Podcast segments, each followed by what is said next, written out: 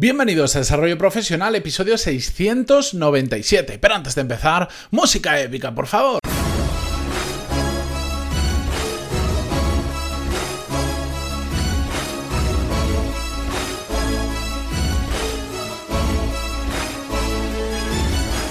Muy buenos días a todos y bienvenidos a Desarrollo Profesional, el podcast donde hablamos sobre todas las técnicas, habilidades, estrategias y trucos necesarios para mejorar cada día en nuestro trabajo. Hoy os voy a hablar sobre cómo aprovechar los viajes de trabajo y me he dado cuenta mientras estoy grabando esto, porque lo estoy adelantando unos días, que no ha sido mm, hecho a posta, ha sido pura casualidad, pero es que justo cuando estéis escuchando este episodio, probablemente si os escucháis el mismo miércoles que lo publico, Estoy de viaje, estoy conduciendo, así que mm, qué mejor que mejor para hablar de cómo aprovechar los viajes de trabajo. Es un tema que realmente eh, lo noto muy de cerca porque a mí ahora ya no tanto por suerte, pero me ha tocado viajar por trabajo bastantes veces. Y no solo en cantidad de, viajes que haga, que haya hecho, sino también en, que tenía mucho viaje improvisado. Es decir, ha pasado algo, yo recuerdo de decirme, bueno, pues em, estar trabajando normal delante del ordenador, gestionando cualquier cosa y mm, ya coger una llamada de teléfono y resulta que había habido un problema grave y a la media hora estaba subido en el coche, un día a las 12 del mediodía, de camino desde Valencia a Gijón.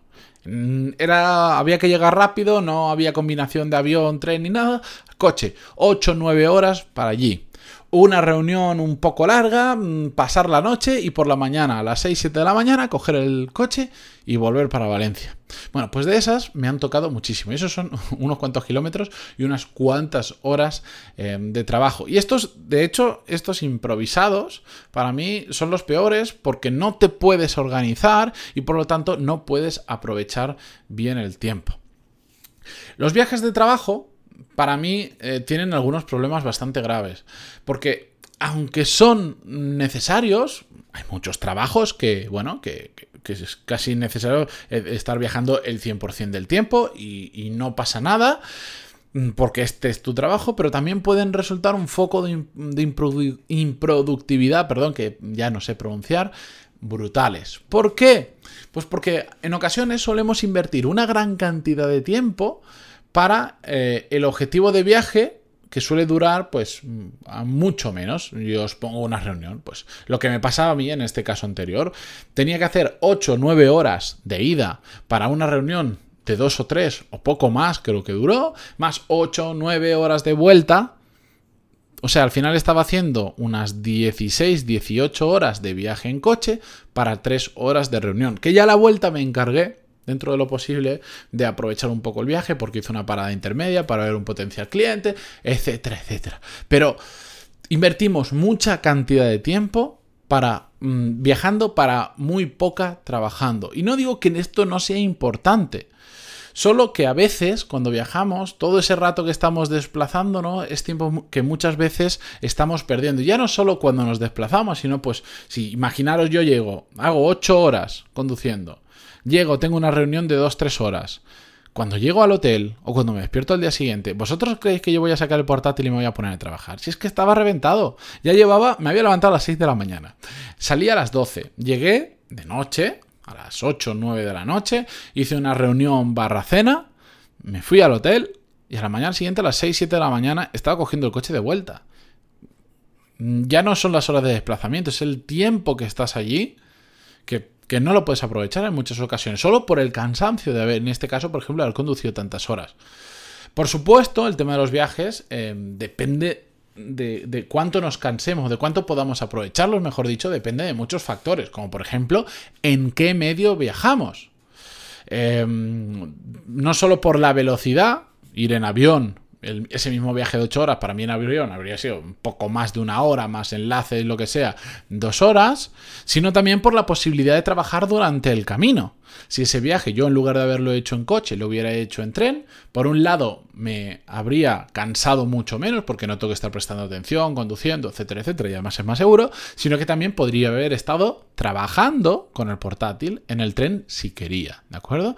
Pero también depende de, por ejemplo, si vamos acompañados o no, porque Muchas veces cuando viajas y vas con un compañero de trabajo, pues puedes ir avanzando cosas, puedes ir tratando temas que en ese momento se pueden. La cuestión es que para todo esto he recopilado una serie de 4 o 5 consejos que a mí me han venido muy bien para aprovechar los viajes de trabajo. Son consejos sueltos, no aplicables en todos los casos, pero que os pueden dar ideas para ese próximo viaje de trabajo que tengáis. El primero es aprovechar todo lo posible los desplazamientos para trabajar y para ello tenemos siempre que intentar ir en tren antes que ir en coche o ir en avión. ¿Por qué? Simplemente porque puedes sacar tu portátil y puedes seguir trabajando. O incluso puedes ir haciendo llamadas telefónicas, que en coche puedes, pero no es lo más seguro del mundo. Y en avión, pues prácticamente no puedes hacer ni una ni la otra. Para mí los, mm, los, momentos de desplazamiento son momentos en los que puedo poner ultrafoco en lo que esté haciendo. Eh, hago que desaparezca el móvil y si no hago que desaparezca, a veces, por ejemplo, cuando viajas en tren hay zonas con tan mala cobertura que es como si no tuvieses móvil. Em, si no voy, no voy acompañado de trabajo, más foco que tengo. Y solo estoy, digamos, yo y mi portátil si voy en tren y, me concentro una barbaridad. Y además, como además es un entorno diferente al habitual, eso a mí personalmente me ayuda a concentrarme. El estar siempre en el mismo sitio me aburre y no sé por qué, me distrae. Otro consejo, hay que tener un sistema que nos permita trabajar en remoto. Recuerdo en una empresa en la que trabajaba que, mm, lo he contado creo que en alguna ocasión, cada vez que nos íbamos fuera, que era bastante habitualmente, no estaba preparada para trabajar en remoto porque utilizábamos un servidor propio que tenía una digamos, la matriz de esa empresa tenía unos servidores, nos teníamos que conectar con un programa especial, la mitad de las veces no conectaba, la otra mitad se te desconectaba, las herramientas eran como, no sé, era tipo Office 2006 prácticamente. Mm, eh, al final, eh, después de mucho luchar y mucho insistir y mucho pelearme con mucha gente que no debería haberme peleado con tanta gente, conseguí que nos pasáramos a, la, a Google Suite, que es todo online y todos esos problemas se acabaron porque para lo que nosotros necesitamos en ese momento, eso era más que suficiente. Pero es que si no lo tienes, yo esto es simplemente un ejemplo, se puede hacer con otras herramientas, con otros ecosistemas, pero si no estás preparado para trabajar en remoto, vas a perder muchísimo el tiempo. no, no, cabe ni mencionar que, mm, por supuesto, si quieres trabajar en remoto, tienes que tener por lo menos un portátil. Y en algunas ocasiones, bueno, hay gente que con una tableta le vale, pone un teclado y se apaña. La cuestión es que si no tenéis nada de eso, con el móvil podemos hacer cosas muy, muy puntuales, pero no vale para el día a día. Otro consejo, aprovechar para trabajar relaciones profesionales allá donde vayamos. Recordad que os decía, bueno, pues cuando fui no puedo hacer nada, pero en la vuelta de ese viaje, en lugar de hacer, bueno, pues Gijón, Madrid, Valencia, que era lo habitual, pasé por Zaragoza y fui a ver a un potencial cliente. Aproveché, ya que hacía el viaje, le llamé, no tenía ningún problema, nos vimos, comimos juntos, súper bien, etc.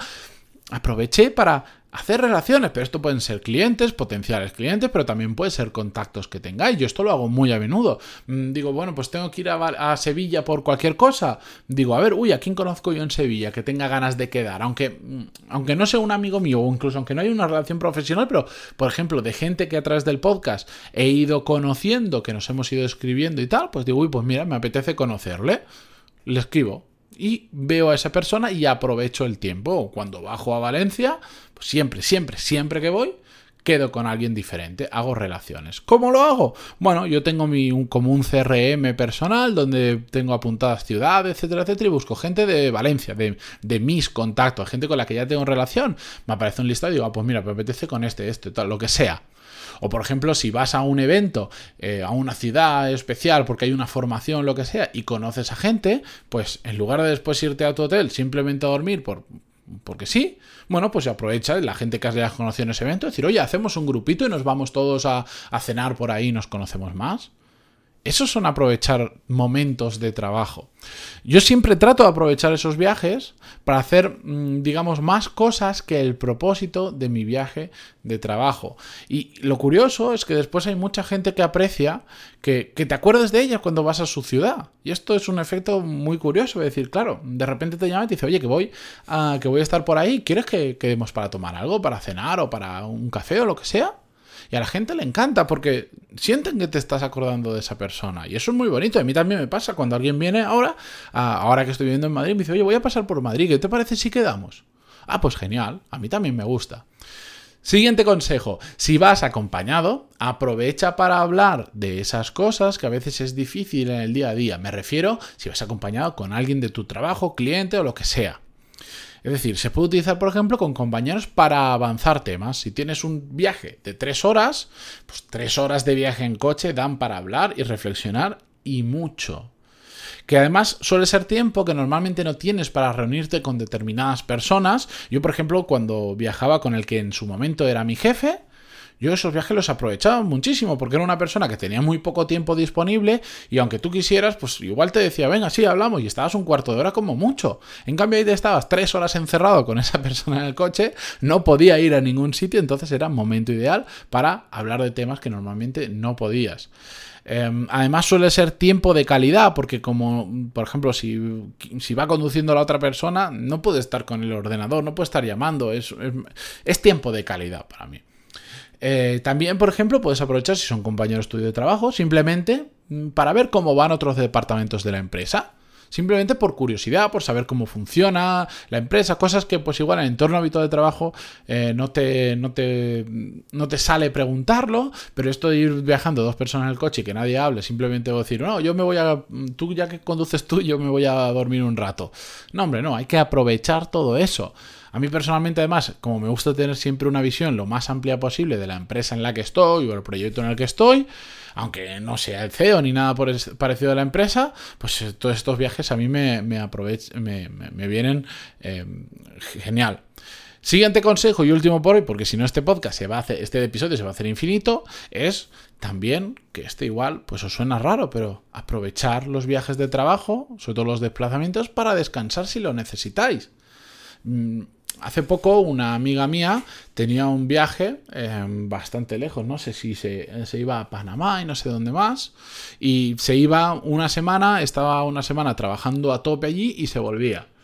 Entonces ella, evidentemente, como sabía que iba a ser una semana extremadamente mm, difícil, dura, de mucho trabajo, en las horas en las que se pasó viajando hacia, hacia, hacia esa zona, se dedicó a descansar y a dormir. ¿Podría haber seguido trabajando? Por supuesto, te ser portátil, como son viajes largos en avión, puedes estar trabajando, pero como sabes que después va a venir lo fuerte, aprovechas, descansas y te relajas. Y a la vuelta exactamente igual, después de una semana muy complicada, muy difícil, de muchas horas, de mucho trabajo. Normalmente cuando estás fuera y le das más horas al día de lo normal, bueno, pues a la vuelta lo mismo y encima te vas a reincorporar, digamos, a tu rutina habitual, aprovechas el viaje para descansar. De lo que se trata es de aprovecharlo, no de trabajar más o trabajar menos, sino simplemente de aprovecharlo según lo que cada uno necesite. Y bueno, con esto os dejo unos cuantos consejos para aprovechar vuestros viajes de trabajo. Como siempre digo, no todos cuadran para todo el mundo, pero sí que os dan muchas ideas eh, para que podáis hacer vosotros. Si tenéis alguno que me he dejado, que tengo muchos más, pero en un episodio no me entra todo, Da igual, si tenéis alguno, me decís pantalón y puntos barra contactar y me decís, Matías, mira, pues yo suelo hacer esto, yo eso lo aprecio muchísimo, me viene súper bien y si recopilamos unos cuantos, más adelante haremos otro episodio con más consejos para aprovechar el tiempo mientras trabajamos. Con esto yo me despido hasta mañana, eh, agradeceros como siempre vuestras valoraciones de 5 estrellas en iTunes, vuestros me gusta y comentarios en iVoox y que descanséis. Adiós.